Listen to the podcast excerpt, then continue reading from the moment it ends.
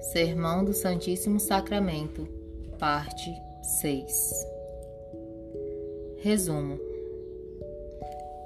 Quinto inimigo.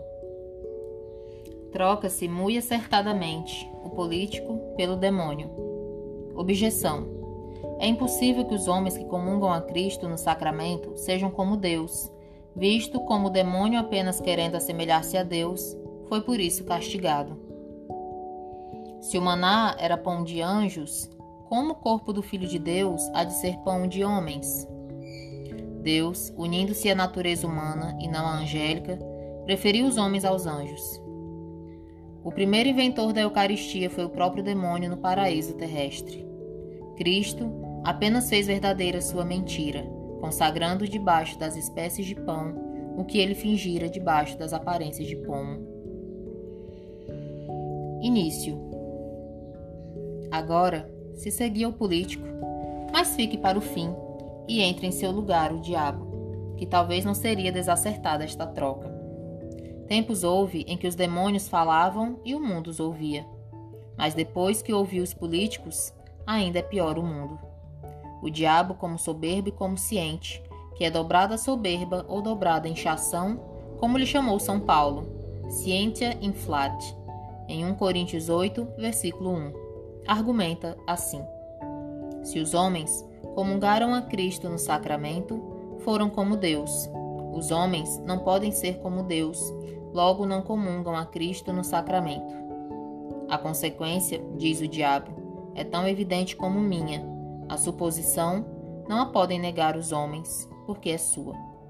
Se os homens comungaram a Cristo, foram como Deus. O seu mesmo texto diz: in me manet et ego in illo. Esse fica em mim e eu nele. João 6, versículo 57. E que os homens não possam ser como Deus, eu digo e eu padeço, diz o demônio. Que se eu não intentara no céu ser como Deus, não pagara hoje este impossível como estou pagando. Pois se a mim, se a Lúcifer, se a mais nobre de todas as criaturas é impossível a semelhança do Altíssimo, similis ero Altíssimo, Isaías 14, versículo 14, ao homem vil, feito de barro, como há de ser possível não só a semelhança, mas a transformação, que isto quer dizer, ele em mim e eu nele? Crerem os homens esta loucura é não se conhecerem a si, nem nos conhecerem a nós. Nós, ainda que perseguidos, somos anjos, que quem nos pode roubar o lugar? Não nos pode tirar a natureza. E se o maná, que tanto era menos nobre, se chamou pão de anjos, o corpo do Filho de Deus, que excede ao maná, com infinita nobreza, como há de ser pão de homens? Salmos 77, versículo 15. A última parte deste soberbo argumento do demônio responde à razão com a causa de sua mesma caída. Depois que Cristo uniu a si a natureza humana e não a angélica, nusquam angelus apprehendit, sed semen Abrae apprehendit. Ele em nenhum lugar tomou aos anjos, mas tomou a descendência de Abraão. Hebreus 2, versículo 16. Não há que espantar que os homens sejam em tudo preferidos aos anjos. Nesta primeira admiração e neste primeiro assombro se sumirão todos os espantos. E quanto ao impossível de os homens comendo poderem ser como Deus, não argumenta o diabo contra nós, argumenta contra si. O primeiro inventor, ninguém se espante do que digo, o primeiro inventor da traça ou do desenho do mistério da Eucaristia foi o demônio. Quando o demônio tentou a Eva, disse-lhe assim: In vocunque die comederits erits sicut di. Gênesis 3, versículo 5. Comei do pomo vedado, porque no dia que comerdes, ficareis como Deus. Eis aqui o mistério da Eucaristia, não só quanto à substância, senão também quanto aos efeitos. Quanto à substância, porque diz o demônio que está a divindade em um pomo. Quanto aos efeitos, porque diz que comendo o homem há de ficar como Deus. Pois vem cá, diabo. Deore tu o te judico. Pela tua mesma boca te condeno eu. Lucas 19, versículo 22. Se tu dizes que o homem comendo ficará como Deus, e que no pomo daquela árvore está encoberta a divindade, como negas que pode estar encoberta a divindade debaixo das espécies de pão, e que comendo o homem pode ficar como Deus? O que Cristo nos concedeu neste mistério é o que o diabo nos prometeu no paraíso. Fez Cristo verdadeira a mentira do diabo, para desta maneira vencer a ele e nos desafrontar a nós.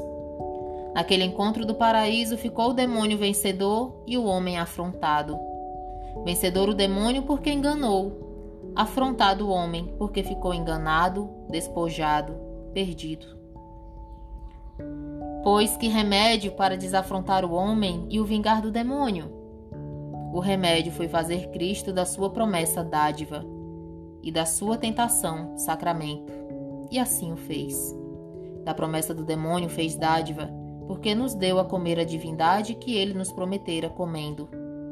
E fez da sua tentação sacramento, porque consagrou debaixo das espécies de pão o que ele fingira debaixo das aparências do pomo. De sorte que o demônio ficou vencido, porque a sua mentira ficou verdade, e o homem desafrontado, porque o seu engano ficou fé. O que creram nossos primeiros pais no paraíso é o que nós cremos no sacramento. Eles, erradamente ao diabo, nós, acertadamente, a Deus. Daqui se segue que neste mistério nem o diabo pode ser tentador, nem o homem tentado. O diabo não pode ser tentador, porque se o diabo me quiser tentar na fé do mistério da Eucaristia, respondo-lhe eu assim. Quando tu, diabo, falaste a Eva, ou mentiste, ou disseste verdade, se mentiste, não te devo crer, porque quem mentiu então também mentirá agora. E se falaste verdade, também te não devo crer, porque se falaste verdade, pode Deus pôr divindade naquele pomo.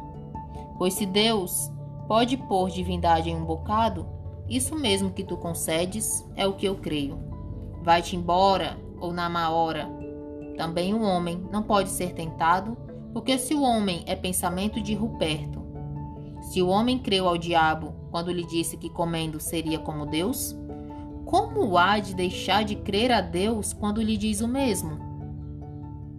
Principalmente, que o que o diabo dizia não cabia na esfera da onipotência e o que diz Cristo, sim.